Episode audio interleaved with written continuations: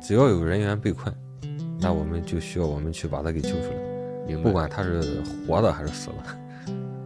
你经历过这种生死事件吗？就是这个对呃方，，太多了，就是就死人嘛，死人嘛，就是我胆子比较大，就是每次基本上都是我去处理。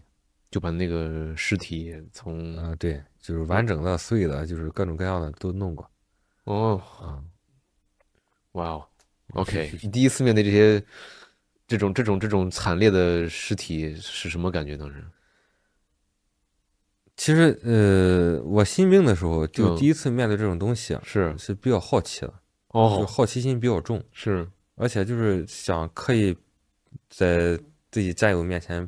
表现出就是我很英勇也很英勇，我不嗯怕这些东西。嗯啊、但其实是真的不是对这些东西不怕的，嗯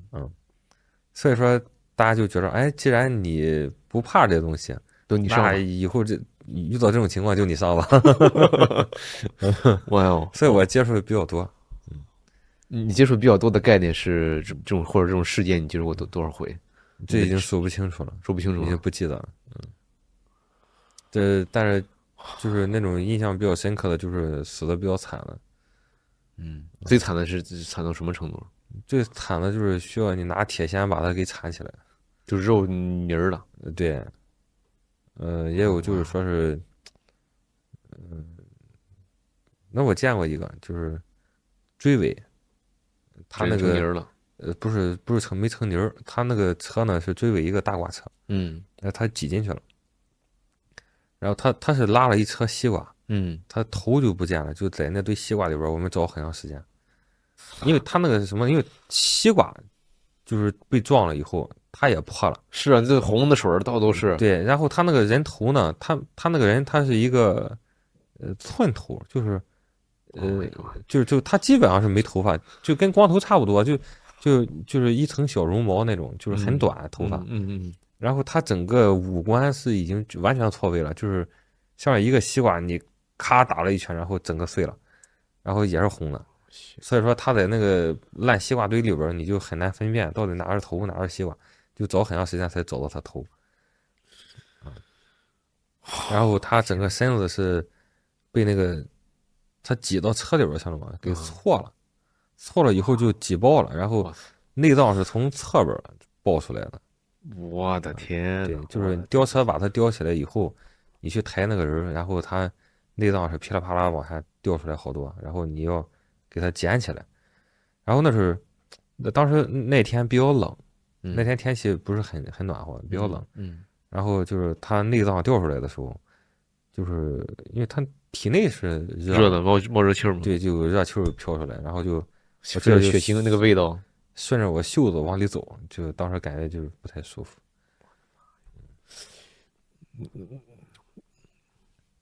那你看了这么多呃事故，或者说抢险救灾之后，你觉得对你的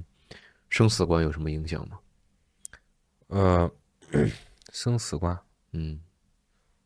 而而你看的都是比较惨烈的的死亡现场或者事故现场，它会对你的这个对于死亡的看法，或者对你的人生嗯有有有有什么影响吗？就是我我我对死亡我不恐惧，你不恐惧是因为什么呢？就是我觉得死亡这个东西，一开始就是我接触，刚开始接触死人是不害怕，嗯这个接触接触稍微多一点儿呢，就是开始有这方面的反思，就是当时有点儿就是自己感觉自己都有点儿神到了，嗯，怎么怎么了？因为就是老是，比如说你在吃饭的时候就出警了，或者说你刚早上刚醒就出警了。是然后你就看到一个人死在你面前了，然后嗯你你就会，呃，脑子里边会想很多很多，比如说这个人活着的时候他不认识我，但是他死了以后需要我来给他处理，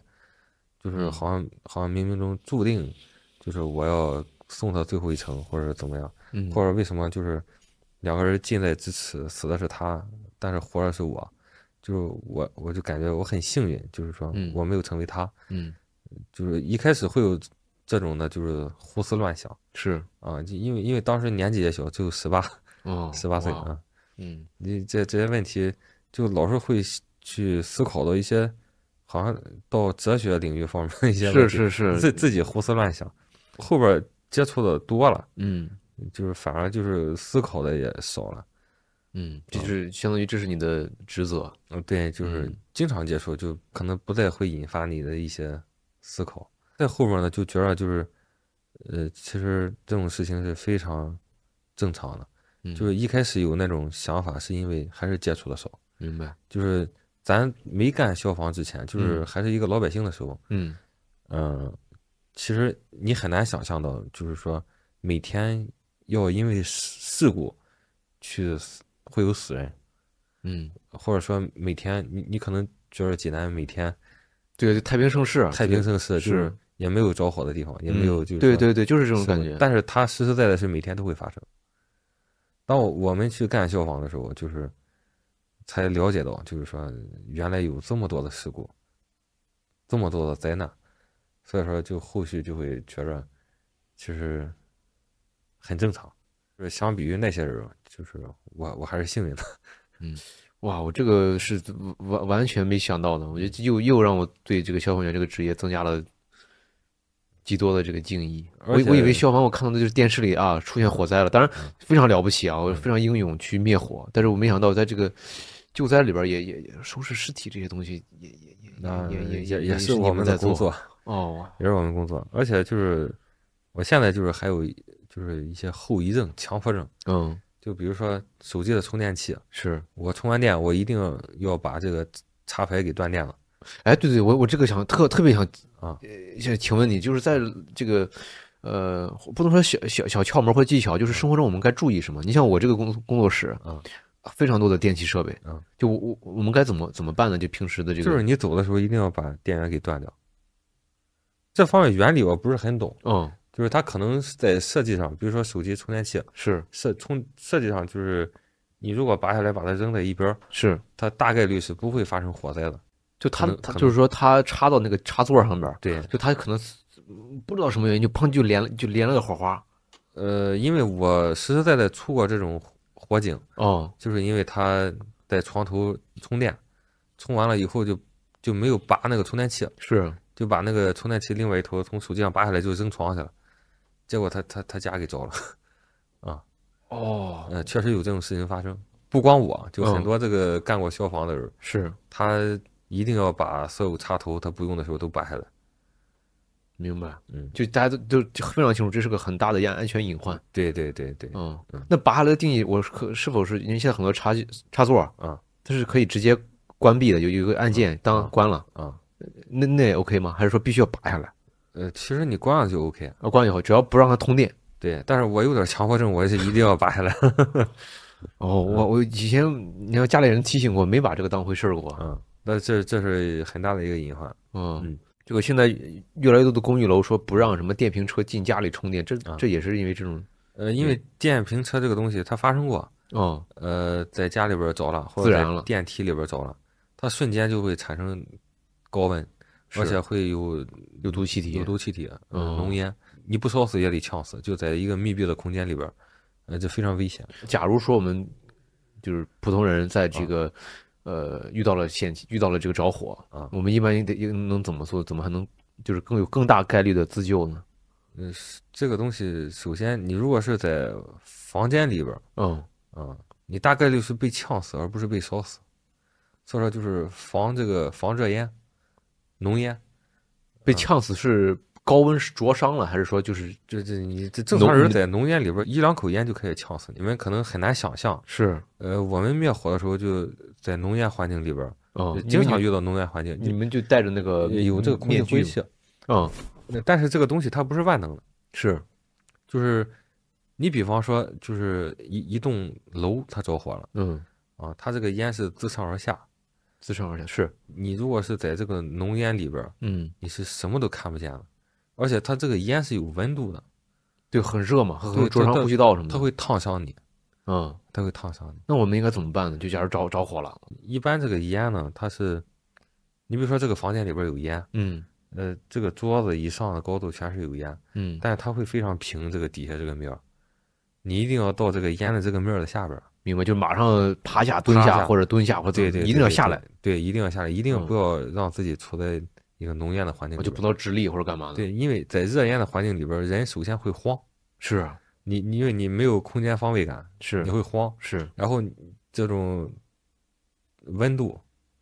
一个没有很概念一个一个很高的一个温度是，包裹着你，嗯，让你非常就是非常慌，更心恐跳慌加速。是，再就是你两口烟就就能把你给呛死。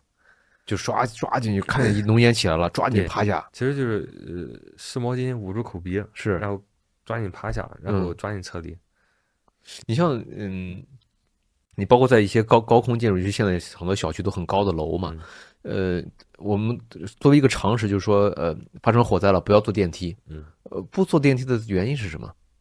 因为电梯它是一个就像烟筒一样，它是一个电梯通像道。烟筒一样，呃，它对，这个通道是是它是空的嘛？要不是中中空的嘛？对对嗯对对对，它可能这个这个火就顺着这个这个通道就就开始走，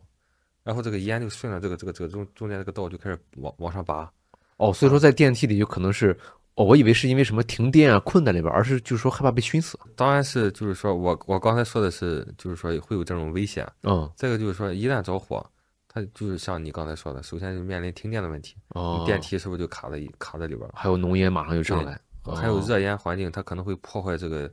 电梯的这个线路控制设备，明那白个。这个电梯你坐这个电梯它肯定是不安全了。 哦，所以说第一时间就是，假如说在家里就是马上大火爬下来，尽量的走对安全通道，快走。对对对对对，还有就是说，你像我家里边住高层，是，然后我就是在我家里边打上一个那个救生缓降器的一个锚点，你你得有绳子，你得有。它是有那个设备叫救生缓降器，呃，它是一个箱子，哦里边有这个钢丝这个卷扬的这个设备，哦，呃，你在这个屋里边打上一个锚点，真是紧急情况，你把挂钩挂在这个锚点上，嗯，然后另外一端就是拴在腰上，一个腰带，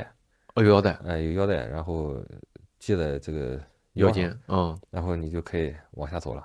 它这个救生缓降器，它是缓缓的这个放绳子，放这哦，个钢丝绳，就是让你一个比较慢的速度，就是匀速下去。哦，它明白不就不不会蹬一下了嘛，对那对腰对就蹬对断对了。对对，这个东西是民用的吗？啊可以没用了，就淘宝就哦，可以自己己买的。，对淘宝就哦，就是说住高层，假如说来不及去跑对出去，或者说你你哎哎，我有个问题就特别好奇，就是假如说我们在我们这个现在这个环境里，我嗯们有一个门，呃，首先门着，如果单纯是这个门着了，就是外边其他地方没有着火，就是这个门着了，哦，就把它铺了就进是嗯去，把它扑灭就 OK 了。是啊，但是大搭到我们就就外边着火了，啊楼道里面着就是火你了，房间外边着火了，而且火势非常凶猛。是，你发现你这个门非常烫，嗯，就证明外边儿门你这个门的外边儿已经着火了，那时候怎么办呢？不应该不能开门儿，这千万不能开门儿，嗯，你一开门会爆燃，就是这什个么叫火爆会？燃？就是外边儿就是它着火了，嗯，但是它在消耗呃着火需要消耗氧氧气是，它外边儿着的火很大，其实它属于一个稳定燃烧状态，就是说它没有额外的氧气突然进来，就是它火是一个比较哦相对稳稳定的，的，相对温和啊，或者呃它它在稳阴定燃，嗯或者说它处于一个比较稳定的燃烧状态。是如果你康熙一开门，你屋里边氧气多呀，哦，实际上就助长了它的这个火对对对，或或或甚至是你突然把玻璃打开了，把窗户打开了，那这这这这里边这个火势会瞬间就会增大。哦，你像以这个以前农村里边不有那个风箱吗？对对着火，对对对，就那个效果对对，往往里边一吹风，它的火就会更变大。大啊。所以说，假如说我们呃楼道里边出现了大火，我们发现真的是无法走过去，啊所以第一时间就要选择去呃，或者说是你没有救生缓降器，你不具备这个呃是啊，那咋办？救生这种像条电影件里，演的那那窗帘撕成一条条的那那个样儿，呃，那比较危险。哦，比较危那险。你可以尝试什么呢？就是说是用布条嗯，把这个门缝给塞上。哦啊，然后呢，就是用水来给这个门降温。哦，别啥烧脆了。嗯对对对，嗯用不断的用水去给它降温。塞布条是为了防止浓烟从这个缝隙里边儿进来进来，是呃然后给给门降温呢是防止它被这个门被烧坏。明白，呃，然后你在这个房间里边儿固守待援，固守单元呃，你可以通过窗户就向别下别想着就是先跳，对跳向下发发这个发信号，让别人知道你在这个哪个位置被困，哦，然后让消防员从外边儿过来救你。哦，知道你在这儿。对对对，哦，当消防员的门槛是什么？怎么才能当上消防员呢？可能身体通过体检，因为现在消防员跟过去消防员不一样了，嗯，过去是属于武警，是现在是属于应急，就是他现在不再是军人了。是，其实门槛儿不是很高，明白，门槛门槛儿不是很高。嗯，明白。就前提是你得想想愿意当。对对对对对，我们可能传统意义上因为消防员，消防员是可能是救火啊，嗯、然后你刚刚提到了很多是，呃，非常灾难性的现场。嗯你觉得像一个年轻人想当消防员，他应该做好什么样的心理准备呢？嗯，吃苦耐劳。对，消防员其实这个职业呢嗯还是比较辛苦的。当时我们就是私底下开玩笑啊，嗯，就说是二十四乘三百六十五，就是二十四小时乘以三百六十五天。请假是不太好请，因为人比较少，一哦个中队里边儿可能就是二十多个人。一个中队就相当于是每个区都有一个中队吗？还是每个什呃么一个不中不队？不一定啊，就是，呃，他每个中队都有每个中队自己的辖区。哦，辖区 OK，呃对对，嗯明白。像一个区的话，济南市一个区大概有几个这种中队呢？呃，济南的中队可多了，这我不是很了解。淄博呢？淄博的中队大概是多少数量？淄博当时是十几个中队，十几个中，这个城市有十几个中队。对对对对对，哦我当时是在淄博的十三中队，哦，它分数字，对对对它的这个层级是什么？就最底下的叫中队，对，中队上面叫中队就相当于是公安的一派个派出所所啊，哦，然对后派出所上面呢，分局呢？呃分局就是大队，哦，大队嗯，中队、大队，对，然后地市级的叫支队，哦，叫支队，对对对支队，然后叫总队。对对对，省级的叫总队，哦，明白。国家的叫消防局。消防局嗯，明白。嗯，一个消防兵的晋升过程是什么样的？他大概分多少层级？多久晋升呢？嗯，其实消防呢，它分干部和战士两种身份。嗯，嗯，战士想成为干部，只能是通过这个考军校。呃是我我说以前是部以队前的，嗯，以前是部队的是，。但是如果你没有办法考上军校，嗯你只是一个战士的话，嗯，那就是只能是转士官转士官，嗯，啊，对，就转士官。明白。你当时是义务兵一开始，大家进到这个部队里边都是义务兵，我都是义务兵。对，两哦年以后就开始转士官。要说两年之后，假如说你就是尽了自己的这个呃义务了，嗯，呃，你可以选择离开，嗯也有客人可以选选择选择择继退伍续担任这个消防员的这个角色。对对对对对，明白？你们分像军队一样分警衔儿，对呃对对，武分这警个叫吗武警叫警衔儿嘛，军衔儿，嗯列兵、上等兵，这是义务兵。嗯，或就是下士、中士、上士，哦哦，和军队一样的。对对对，一样的， OK，嗯，一样所以他的晋每个晋升流程是到了年限就给你进呢，还是的。到年限通过考核，通过考核就自动晋升？对对对，明白？你像你两年的义务兵期间，你你是有收是有收入有。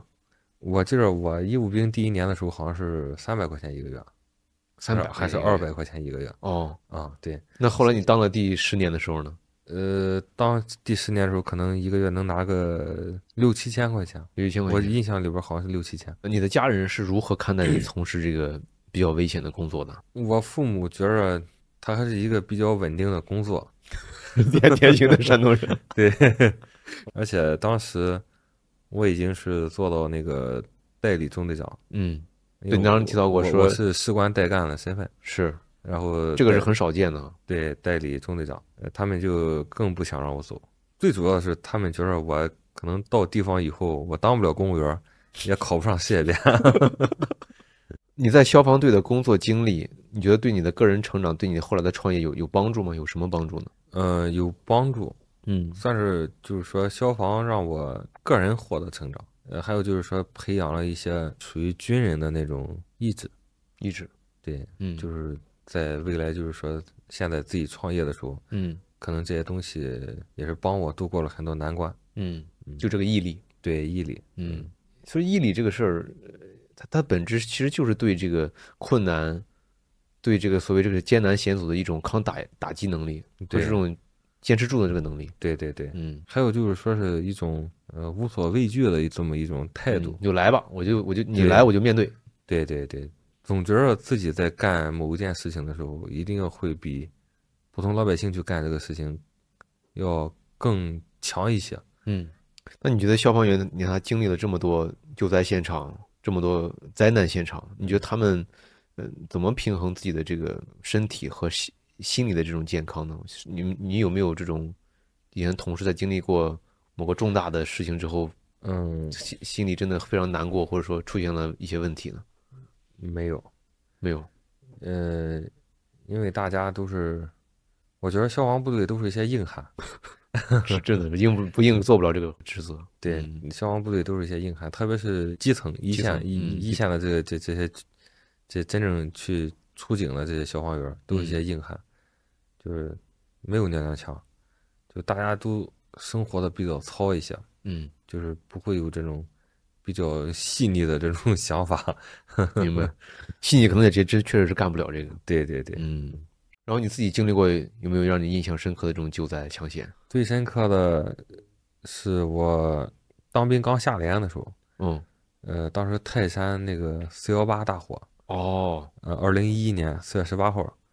我们在泰山上边灭了一个星期的火，在山里面灭火，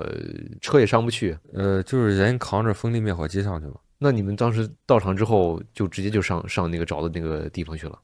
啊、没有，我们半夜去的。下达命令以后是，我记得很清楚，那天晚上下冰雹， 嗯、当时我在淄博，淄博下冰雹，是，呃，就是乒铃乓啷的，反正也没睡着觉。嗯，然后下完冰雹以后，就是吹紧急集合哨，哦，然后我们就大概是在凌晨一点两点左右这个时间。嗯，然后我们就集合。一开始以为是这个冰雹把仓库玻璃给砸啊，坏了，去去 就救灾嗯 去。对，需要去打扫。结果是让我们穿装备，然后就坐那个运兵车、哦卡车、卡车那哦，种都不是运开消防车去的，哎，因为也也没法那个消兵防对车消防车车用这样场。上去，嗯，开运兵车，然后拉着那些风力灭火机，然后就连夜到了泰安。哦，然后就开始爬山。呃，当时我们接到的第一个任务是去守一个点儿，就防止大火蔓延过去，哦，就就要我们在那儿守着。他是不是画一个线，就是不能超过这个线？对对对对嗯对，就在半山腰。结果呢？呃，当时四月份其实天还是比较凉的，晚上，是尤其是在泰山上边儿，是，我们穿着那个橘黄色的那身衣服，嗯，就不是黑色的那个厚的，就橘黄色的那个，哦，用作战服，就呃是对比较对相薄相的。对比较薄的那个，嗯，然后背着那个风力灭火机，是，背着汽油嗯给那个机子用的，就开始爬山，嗯，爬嗯泰山，气喘吁吁。 那肯定泰山。然后爬到那个地方的时候，那个地方有路吗？呃，有那种简易的啊防火道，土土土路啊，对，防火道土是路，然后也很陡峭，是，好不容易爬那儿了，就在那儿等着。然后周围是什么都没有，黑不隆咚的。黑不隆咚的，嗯，而且这这关键是周围那个地方没有树，全是荒草哦啊，是属于那么一哦，一还把一种草呃烧过去。对对对，嗯然后就是它是一长条，嗯，大家都在那儿，是，然后就是风很大，嗯就我们爬山已经出汗，把衣服全湿透了，是，然后就风吹着，就是好像是人生人生中就从来没有，包括到现在就是嗯唯一一次，就感觉如此的冷，冷到什么程度呢？就是我们好几个战友抱在一块儿，就牙齿打颤，就根本无法支持。呃生命里边第一次盼着出太阳，我们只不过是万千就是救援力量里边的一一一小哦，分是子，调了调度了大量的消防员过去。对，不是呃那还有像很多解放军。哦，还有熊哦，呃，就是他们解放军就是人海战术，站成一排，然后往上往山上边儿送那个那个那个那个水桶，哦，啊、就是就你传给我，我传给他，就还有就是开辟这个隔离带，明白呃就是火到来之前，我先把这边树砍了，哦，明白让那火烧不过去。明白嗯明白，那我们是负责去打一些残火，真正那个火烧的很旺的时候，你人是灭靠嗯不了的呀你靠不近了，是嗯、你靠不近了，哦明白。所以那次就是灭了几天在那里，一个星期你晚上怎么睡呢？你就在山上睡就是一窝就睡觉了，啊，对啊，那你怎么吃饭呢？吃饭就是煎饼，地方政府他会想办法给你解解送决一些吃的喝的。哦。干了十年消防，你遇到过最挑战的任务是什么？有没有遇到过这种生命危险？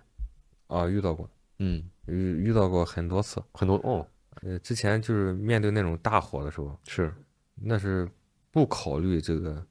害怕不害怕的问题，怕死不怕死的问题，就是真是面对大火，就是指挥员让上的时候，我没见过说是害怕不敢上，就那个时候就大家但是是怎么怎么？但但我换句话说，你说作为一个正常的人，刚刚入伍，嗯他怎么可能他不害怕呢？就整个氛围，嗯懂吧？就是他是那他怎么训练？平时怎么训练的？就是不不需要这训么练，哦哦，不学训练，不需要训练，就是你自从你穿上军装的那一刻，嗯你就觉得你是有使命的，你不是你不再是一个普通老百姓了，就可能大家普通老百姓遇到遇到这种危险，你可能这地方马上要爆炸了，嗯他的反应是我要跑，但是你如果穿上军装的话，你再遇到同样的这种他要爆炸了，你你想的不是啊我我要跑，你想法是我要去制止他，不让他爆炸，或者说我要去去救别人，嗯不要让别人让老百老百姓在这儿被炸死。嗯，我也不知道是为什么，就是哇嗯自然这而然的这就个是家这个长真会的有是这种使命感，而且就是当你去到一个灾害现场的时候，嗯你会发现现场有围观的老百姓，嗯有警察，是有一些地方的工作人员，是但是他们没有这种救援能力，是就他不具备这种专业专业性。是你就发现，如果你作为一个消防员儿，你再往后退，就没有人去收拾这个你残们局是。最后一道防线，对，我最后们一道就是底最线后的底线。嗯那我们必须要就是上去。比如说有一次灭火，呃是我带队，嗯我带队去的，呃，是一个非常老旧的那种小区，是它那个楼呢就看着就是非常单薄的那种，呃是这建筑年代非常久远，它是顶楼。嗯然后我们进去灭火的时候，我进去，嗯然后屋顶塌了， 就把我砸下边去了。哦嗯，就好在它是顶楼，然后楼上边没什么东西，它那个楼板呢也是呃比较薄的那种。我天呐，啊，对，因为它那个钢筋混凝土啊，就相当于把楼顶烧酥了，可以对这么它理解对它时间长了以后，高高温时间长了以后，它就就像你刚才说的，就酥了，是嗯，它它就会那个坍塌。明白什么是消防？我干十年消防，但是好像是不太能准确的去解释这两个字儿。上次给我提过，就是好像是消消灭、防防治，其实消防这个词儿呢，这嗯个我还真查过。嗯我干消防之前，嗯我知道我要当消防兵之前，我真去查过消防。嗯消防这个词儿好像是不是一个现代的词汇儿，是它好像是从清朝开始，还是从明朝开始是开始有这个这个这个这个词儿，嗯就是指的是这个灭火是啊、叫叫消防。我们当时在消防部队呢，就是呃，它叫防消，哦呃，工作就是防消一体， OK 呃防就是指防火，嗯消就是指灭火，嗯就是我们消防部队当时是不仅承担灭火救援，嗯还有就是一些防火检查工作，也是是也是我们消防部队的职责。是。当时你是怎么想当一名消防员的？我有几个表哥，他们都是这个军人，嗯就从小就是很崇拜这个军人，嗯很崇拜这个职业，所以我也想当兵哦，啊、为什么选择想当这个消防兵呢？这不这不是我选择， 哦，不是你选的，这不是我选择。所以说，呃，咱们当兵，当什么兵那会儿是也是备选的，备选而不是自己想当什么航空兵、什么对对对潜对对水对兵，对不是的不。不是不是这样，就是哪个部队到你这个地方来招兵，哦，就赶上哪一波，对你就赶上哪个。你也不知道是谁来找。呃，当时是是知道的，哦，我们那一批是消防兵，还有边防，哦，还有边防。还有驻港部队，哎，驻港部队听起来挺特别。呃，对，还有驻港部队。嗯，你先去体检嘛，明白。体检完了以后，就是人家要来家访，呃，哦，还有家访。对，要家访，哦，呃，他也要就相当于是面正试，审他他他要他要是能相中你的话，他就哦，明白了。 就他也是双向双向选择，你想当兵了，他来挑你，挑得上你就可能去这个部队，对挑不对上对可能就下一个。对对对对对，哦当时是让我去消防，明白。我了想消防也挺好，是，嗯，是你历任历任哪些岗位呢？和这个不一样的职责。在消防部队里边儿，几乎是灭火的岗位儿我都干过，灭火灭火也分不同的岗位，呃，对，有很多岗位儿，有哪些岗位？嗯，比如说战斗员儿，战斗员儿。对，就是我们称这个灭火的这个消防员儿为战斗员儿，哦，哎，灭火战斗员儿。是，这就是是冲进火场里的那个人叫战斗员儿。呃，所有参加这个这个哦救火活动都是灭战斗火员行动的，呃，除了后勤岗位的都是战斗员。哦，明白。哎嗯，，当然战斗员里边也分这个指挥员，啊，指挥员我也干过，就指挥员儿到了现场之后，看这个火情火势对应该怎么他怎么地，他他怎么是怎么带队灭火的，。他是指挥的。有的地方叫火场文书，有的地方就简单的就叫通信员，哦，啊，就是他负责这个通信的，跟就前边儿跟后边儿通信的，前边儿就指的是战斗员，哦，战斗员儿哎，进去灭火的。是然后后边儿就指的就是后边儿支队、后边儿的机关、后边儿和其他中队假如他一个建筑物着火了，然后外面是就是烟，啊但内部其实火情很大。战斗员进去之后发现哇这么大，要呼叫救援了。他们是怎么传递这个信息的？是啊呃，电台电台，就是带着那对个对讲对机，对讲机，啊哦三百五十兆对讲机。明白？呃，这个通讯员霍昌文说还有一个呃职责吧，就是他要拿着 DV 拍摄，他要记录这个火场的这个、哦这个，这可个。能未来当做一个学习的素材什么的。不是他一方面是作为后续开战评会的一个呃资料嗯，啊、呃，再一个就是还有一些其他法律意义上的哦东哦西明哦明白，嗯拍摄。明白。呃，当时还负责那个啥，还负责就是开那个大车吗？不不不不，嗯，呃，通讯员还有一个职责是就是带路，哦然后他一块走。但是这个消防车驾驶员他都不是本地人啊，当兵都是异地当兵的。异地当兵，他肯定就对这个城市他比较陌生。哦呃，大的地方他可能知道，小的地方他不清楚。通讯员还有一个职责就是他在前面坐着。人肉 GPS 呃，对对对，因为我刚当兵的那会儿，就是智能手机还没有这么发达，哦，没有什么地图，还没有高德地图。是， 你第一次当兵是在哪里当的？ 呃，淄博。哦，就在淄博。呃对，然后你有一直在淄博当兵当了十年吗？还是呃，不，我后续我又调到那个山东消防总队，济南。啊、我在济南？对，然后那会儿是在总队负责什么？呃，也是通信指挥。通信指挥。对，像你在总队这个层级的话，应该是是重大安全事件的调度吧？嗯，对，我们是就负责那种好几个支队同时出动的那种大火，哦呃需要去协现调。对，现场调度、现场指挥，明白，主要是负责通信这块儿。明白。你像你们像一个消防员，他去到一个现场去救火，嗯你们第一步一般是什么？是不是是不是要呃，先要侦查，嗯嗯，就这个火能我能我我灭不灭得了，或者说是用什么呃用什么这个介质去灭啊？对用水还是用泡沫？还是用干粉？是嗯，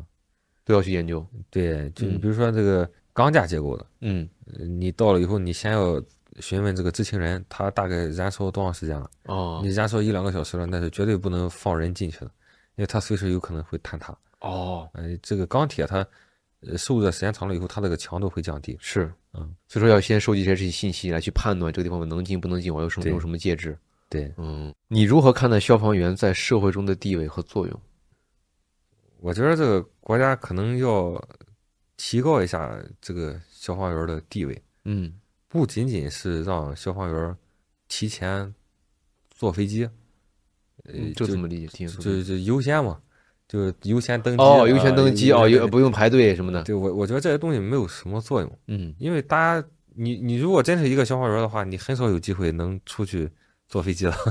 是嗯你大概率不是在训练，就是在出警。是，呃，你很少有机会去出去逛公园、逛逛博物馆，或者说是坐飞机。是，我觉得这种东西都是比较虚的。嗯，嗯，切切实实能提高这个消防员地位的，是，你给他个编制，给他个编制。对嗯，啊，你给他个编制，他立马地位就很高。 这个编制的本质就是你给他一个保障，你给他一个就保他障对他为这个国家为这个人民出真的是出生入死的一个一个一个对职责。你认为政府和社会应该给予消防员什么样的支持和保障，以提提高他的工作质量和效率？就是给他一个稳定的工作，稳定的编制，嗯，呃我觉得就很好了。像你像你当兵的时候，大家大家最大的顾虑是什么？就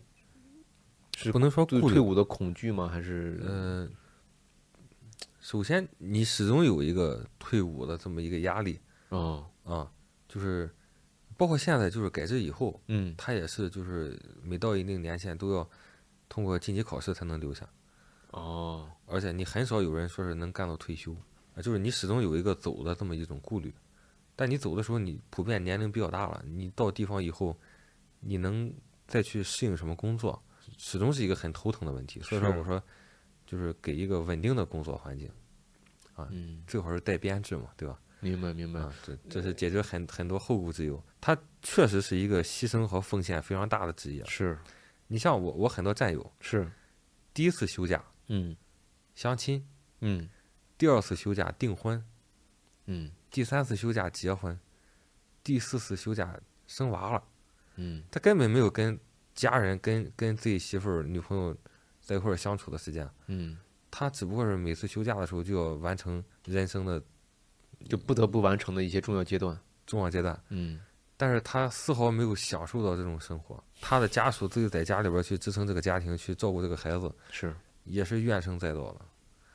也是会给他带来很多的压力思思想上的压力。是是但是是他没有办法照顾到他这个家庭还有孩子，他整个青春是奉献给消防的，奉献给这社这个会的这个事业的。嗯所以说，我觉得应该就是说是在这方面给予一些关怀。是，你说是有没有什么社社会大众能够做到的呢？就是咱咱们做不了什么的，嗯，对我觉对得反可能正就是，我觉得我听完你的分享之后，我就觉得太不容易了。对就真的能，假如我是餐饮老板，能打个折打个折，就尽自己的一点力所能及的能力吧，可能就只能是这么一个情况了，我感觉。对，就是嗯，就说到这个事情，就多说一点吧。现在因为我我我现在不在消防，是就我接下来说的话，你一定要剪进去好，啊。就因为我现在不在消防，有些嗯话我我也敢说，是啊，就是确实是这个，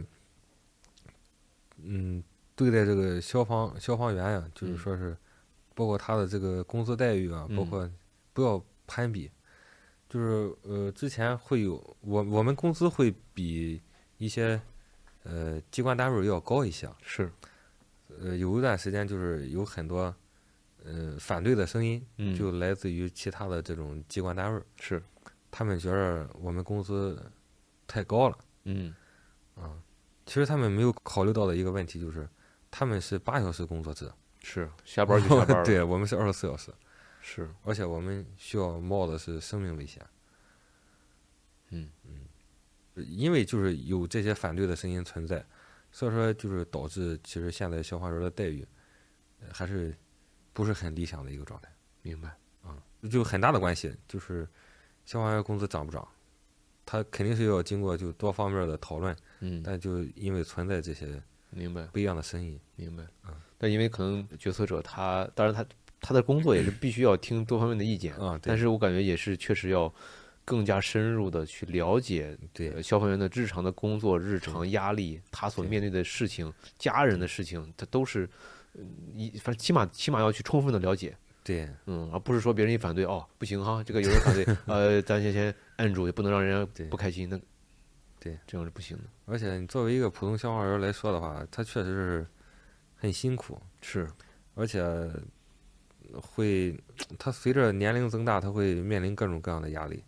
在消防期间，他是有一个稳定的收入，明白，但他早晚有一天会离开。就是说他学到这么多年积累的这些技能，可能在地方上可能还很难对施展，对，像我从消防就是到地方的时候，是也是有一个适应的一个一个阶段，明白。需要时间。那那我嗯比较好奇，就是假如说呃，在四十岁之前，我觉得可能年轻力壮男性，可能说四十几岁，那么可能到了四大四十大几岁或五十岁，他的身体可能真的是呃没法和那些二十多岁的小伙子去并肩作战了。那么他们呃不不出现在一线的话，他们有哪些工作他们可以做呢？在消防这个领域里面？呃，其实四十多岁、五十多、五十多岁，这他不是说他就去不了一线了。哦，呃，你可以参考一下，就是就是西方国家的这些一些消对，防。他们是什么什么样的西方国家的消防？其实消防最重要的东西是经验，还有设备。呃中国消防是确实体能上世界第一，啊大比武特别厉害，对对对，嗯特别厉害，就各嗯种操法特别厉害，但是没有什么用。你你有足够牛逼的设备，你就可以实现更多呃途径和手段的灭火方式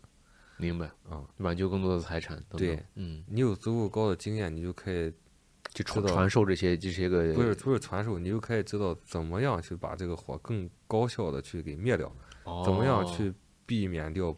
不必要的这种伤亡，明白？你去预判、那其那去指挥。那现在我们这个当前的当前的这个消防员的这个体制是，像你说的达不到这些个标准，即便这个人相当有经验，但是很遗憾没有过这个坎儿，嗯，他只能就回到地方了。呃没有，我觉得还是以体能为主。这评定一个人好坏，还是看他体能这个比武能不能得到名次对对呃等对对等，对对对，操法练各种操法，然后就是就是就是体能，就是对专业性这块儿来讲，我不知道，因为我因为我离开消防也有好几年了，嗯，我不知道现在是个什么状态，但是我离开的时候还是比较侧重体能了，明白。对这个专业性这块儿还是比较差，呃，可以说不是不算是考察重点，对，没有追求， 没有要求，呃，甚至就是当时我在做消防的时候，我我觉得地方的一些队伍，比如说蓝天救援队，嗯，他们这种专业素质其实比我们消防还要专业，还还要好。明白。嗯，你认为什么是一名优秀的消防员？呃首先体能要好嗯，啊，就是你毕竟搞救援嘛，你嗯你一定要有一个非常非常不错的体能。是再一个就是说，要多研究一些这个理论方面的东西，说理论是指呃指救这个救援了，救哦援怎了么救援，对对对对对呃认识什么什么材料着什么样的火对怎么对灭，对这对些对对理论性的。对，因为消防这个东西，其实你说起来，它其实也是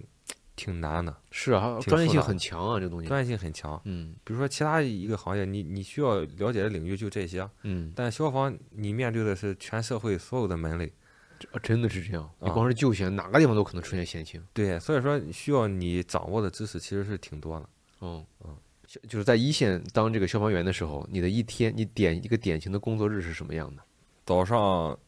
出操，嗯，你们一般几点起呃，六点？OK，或者五点半，是，啊、嗯，呃，起床以后出操，嗯出操以后洗漱、打扫卫生、嗯打饭，然嗯。后再吃早餐。哎，你们吃的怎么样？那吃的还是不错的。嗯，不错，嗯。吃完早餐以后就开始擦车，哦，呃，擦车，然后检查这个消防车的装备，是，然后就开始训练。嗯，你们怎么训练的？嗯、训练就是嗯主要是以体能为主，是跑圈儿，跑圈儿，嗯，呃，负重跑，各是种各种跑，然后俯卧撑，是嗯、然后各种训练，就是体能的训练，是单双杠，是。那这个训练就是你们那个呃，这个中队里边嗯对，二十多个人都在训练。嗯、除了那个通讯室里边接警的离，还岗有了厨房里边帮厨的， 你们你们平时帮厨吗？呃，帮厨是轮流帮厨的，哦，轮流帮厨。对，还有站岗的，哦，站岗对，大家都在训练，是。你看我每呃经过这个消防中队嘛，都有站岗的。他们一般站一次要多久啊？站两个小时，两个小时换一次。对。我看每一次都就不能说中南海标准嘛，也是站的非常认真。呃，对，确确实，因为有摄像头看着呢。 哦，怪不得。OK，对，OK。上午训练完了，中午吃饭，然后你们午休吗？午休，午休，对，午休完了接着训练吗？还是下午就是训练，还训？对，天天训？天天训。哦，然后晚上吃完饭以后休息一会儿，还有还要跑一个五公里，哇，天天天跑就是啊。对，天天跑，就天天练体能。嗯，这个中间期间发生过任何出现接到任何报警，就全中队出动吗？还是你们还分就是小组？全中队出动，因为反正一共也没几个人。你们中队几配几个车？呃，这不一定，哦就是大概是一个一个正常的中队，哦，可能不会少于四辆车吧。呃就四辆那种大的那种消防车防它也是，呃，有不同的功能。哦你像有这个水罐消防车，哦泡沫消防车，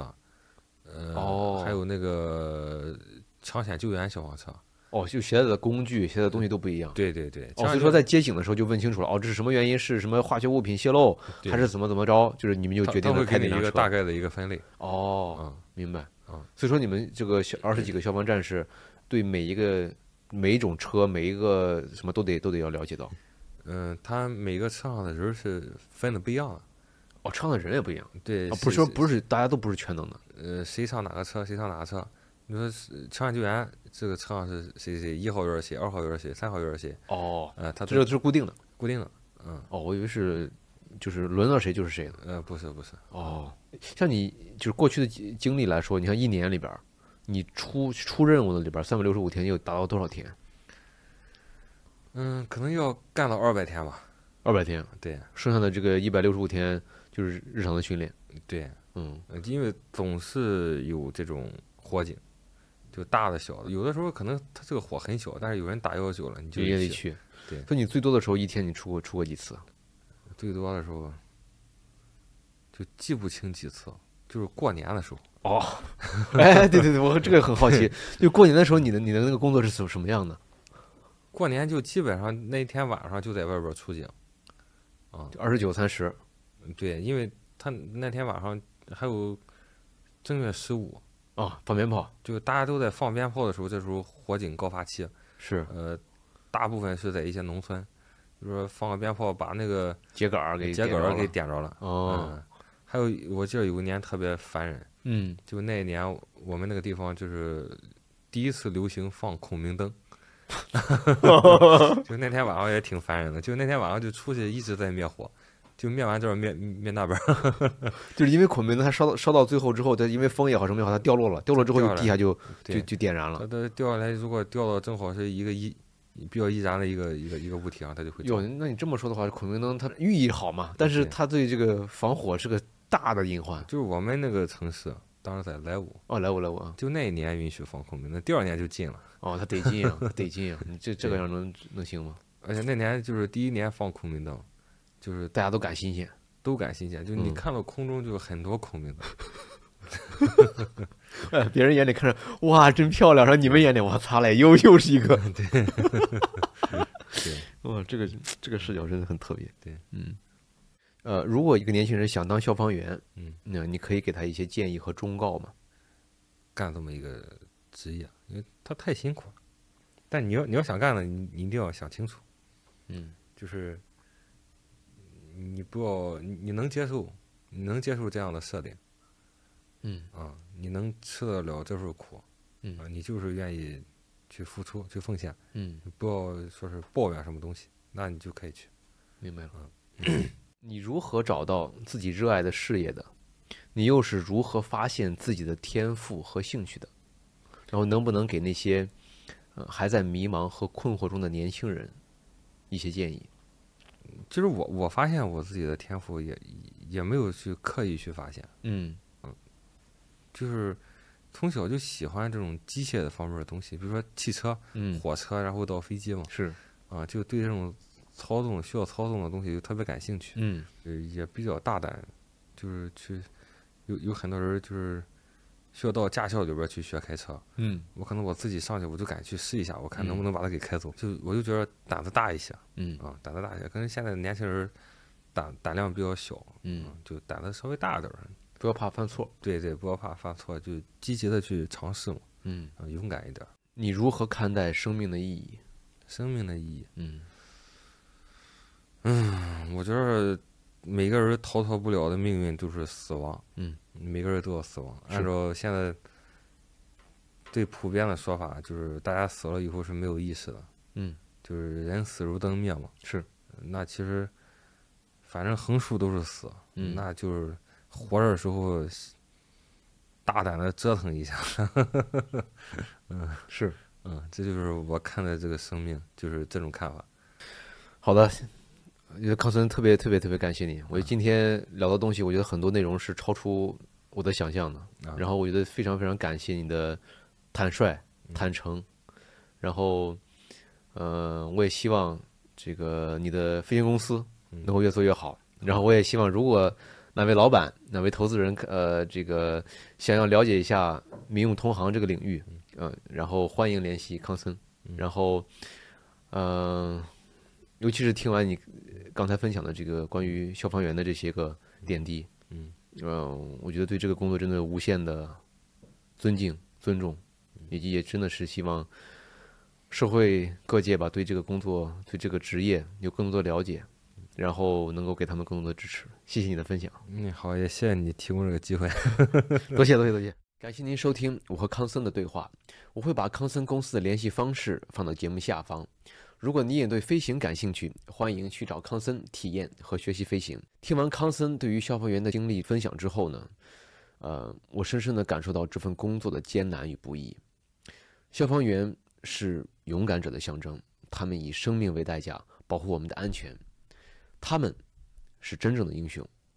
再次感谢您收听李秋林的播客，希望我们下次再见。